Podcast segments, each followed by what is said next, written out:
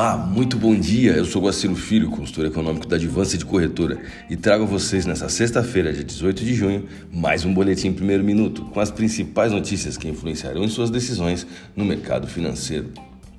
Bolsas mundiais.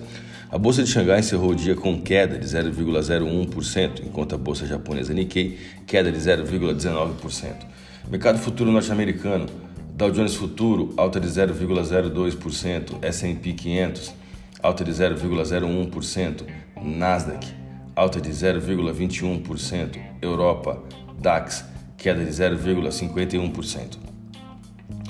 Os preços das commodities caíram acentuadamente nesta quinta-feira, reduzindo os ganhos em meses e pesando sobre o mercado de ações, à medida que reguladores chineses tomam atitudes para esfriar os preços em alta e, diante desse cenário, o dólar americano se fortalece.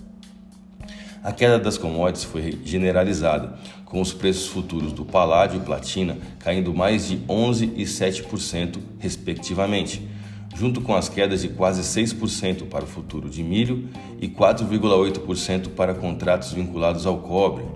Os preços do petróleo também caíram mais de 1%. No Brasil, o Senado aprova o texto base da medida provisória da privatização da Eletrobras.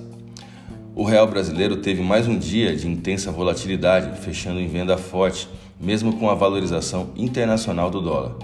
O efeito em cadeia, reflexo da desvalorização das commodities, se estende na moeda referência global de negociação, o dólar americano, que apresenta através da alta nos títulos do Tesouro uma desaceleração na oferta da divisa norte-americana, intensificando ainda mais o declínio das commodities, que foram no ano passado um instrumento de proteção ao portfólio contra a inflação.